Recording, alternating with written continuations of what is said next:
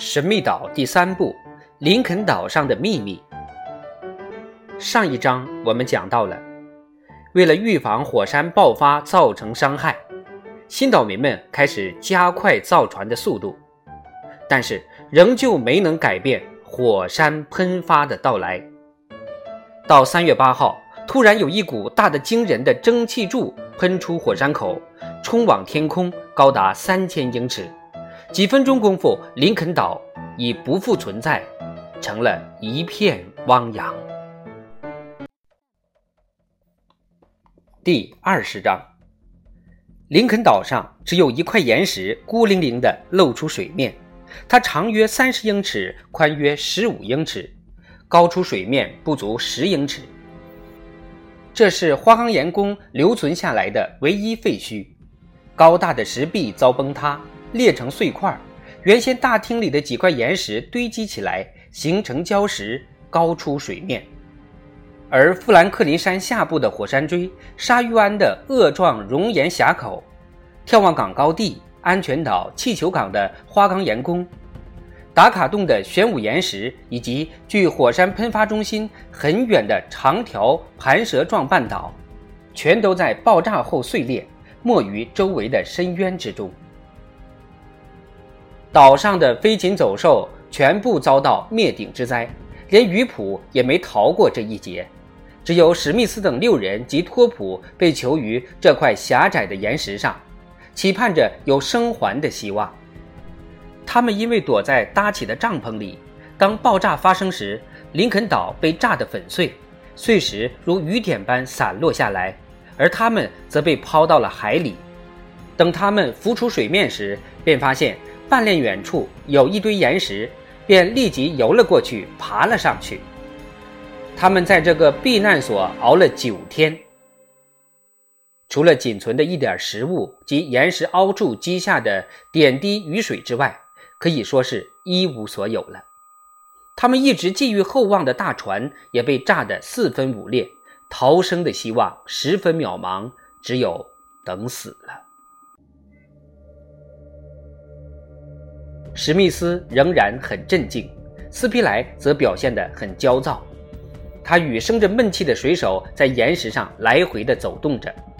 哈勃则坐在工程师身旁，他看着他，好像在向他求救似的。可工程师却没有任何良策可以救他及众人，而纳布和埃尔通却像是听天由命，不做多想。哎，真是倒霉。水手说：“如果有什么东西可以把我们再送到塔波岛上去就好了。”尼摩船长真的是死得其时啊！纳布说。史密斯及其同伴们尽可能的在节省食物，他们已经十分虚弱了。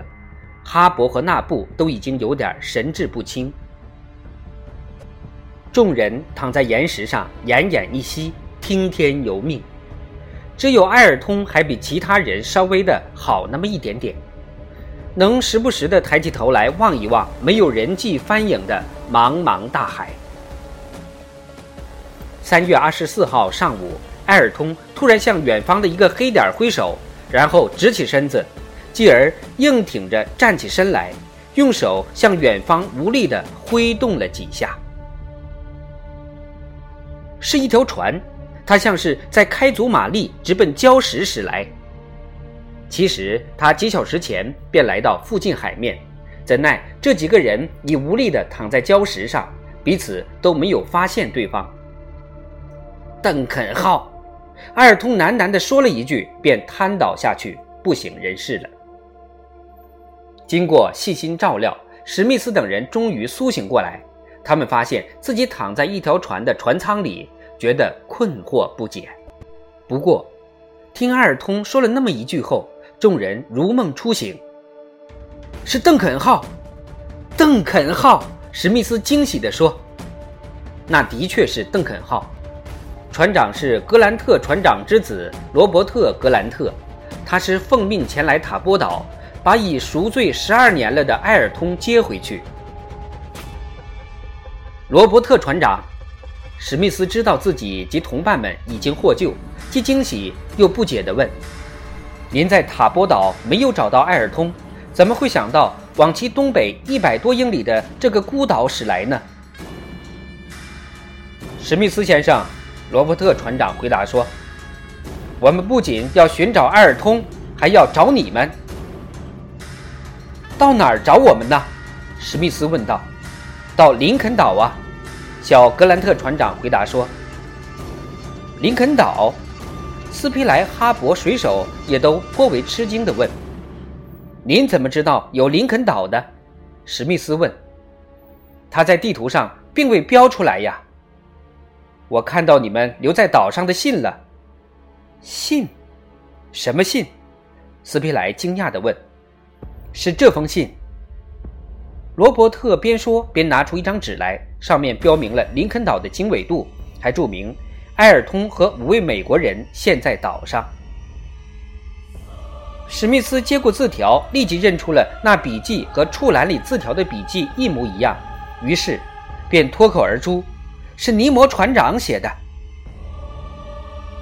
啊，我知道了！彭克罗夫惊呼说：“是他驾着乘风破浪号只身去了塔波岛的。”这是为了送这封信去的，哈勃说。“我说的没错吧？尼摩船长即使死了，也会最后帮我们一次的。”水手说。“朋友们。”愿仁慈的上帝接受我们的救星尼摩船长的灵魂吧！史密斯激动不已，声音发颤地说。众人听史密斯这么一说，都摘下帽子为尼摩船长祈祷。这时，埃尔通走到史密斯身边，问道：“史密斯先生，箱子放在哪里？”林肯岛沉没时，埃尔通冒着生命危险把那只箱子救出来了。埃尔通，埃尔通！史密斯激动地喊着埃尔通的名字，然后便转而对罗伯特·格兰特船长说道：“你们在塔波岛上留下的是个罪人，可接回去的是一个已幡然悔悟、痛改前非的诚实的人了。”罗伯特于是便了解尼摩船长和林肯岛上居民们的传奇故事，随后他让人测定了这块礁石的位置。并标在太平洋海图上。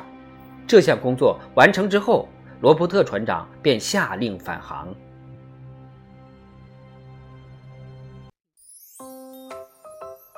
半个月后，史密斯等人回到了祖国，祖国也恢复了和平，正义与法律已获得了最终的胜利。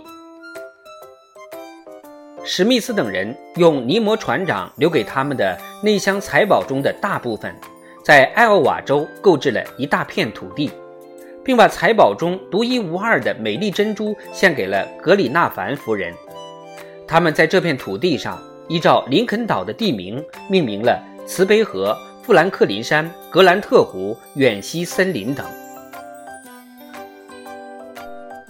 他们一直希望能够在林肯岛上盛情款待客人，现在他们实现了自己的这个愿望。只是不是在大海中的林肯岛上，而是在艾奥瓦州的这个新建的林肯岛上。他们在这座新购置的土地上建起了一个非常大的移民区。史密斯及其同伴们用勤劳的双手使这儿变得生机勃发，一片繁荣。林肯岛的这几个遇难者曾经发誓要永远厮守在一起，现在这个愿望也得以实现。那布是主人到哪儿，他就去哪儿。埃尔通则随时准备着为大家效力。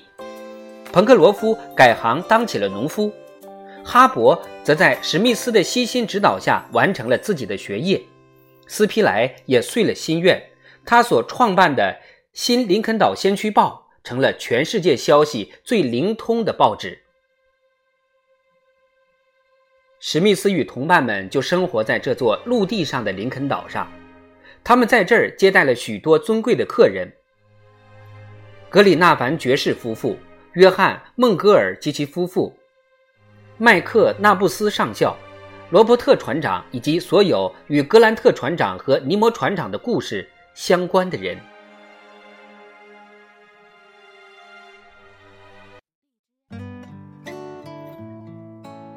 史密斯等人在这儿非常幸福，他们仍旧像患难之时一样团结一致。不过，他们谁都无法忘记那座海上孤岛。他们刚落在它上面时，什么都没有了，是地地道道的落难者。但是在整整四个年头中，是林肯岛保证了他们的生活所需。可是现在，原先的那座美丽的孤岛已不复存在，只是一块任由风吹浪打的花岗岩礁石，只是一个曾经名为尼摩船长的神秘人物的坟墓了。亲爱的听友。《神秘岛》这部小说到今天就全部播讲完了。凡尔纳在他的作品中大胆并科学的预测了很多当时没有而后来完全实现了的东西。可以这样说，凡尔纳是用科幻小说的形式预言了二十世纪宇航科技的诸多成就，比如潜水艇、人类进入太空等等。一百多年来，儒勒·凡尔纳的作品影响着一代又一代人，直到今天，许多科学家都坦言，自己曾经受到了凡尔纳的启迪，才走上科学探索之路。希望收听了我对这部书的播讲，你也会小有收获和启迪。感谢你的收听，再会。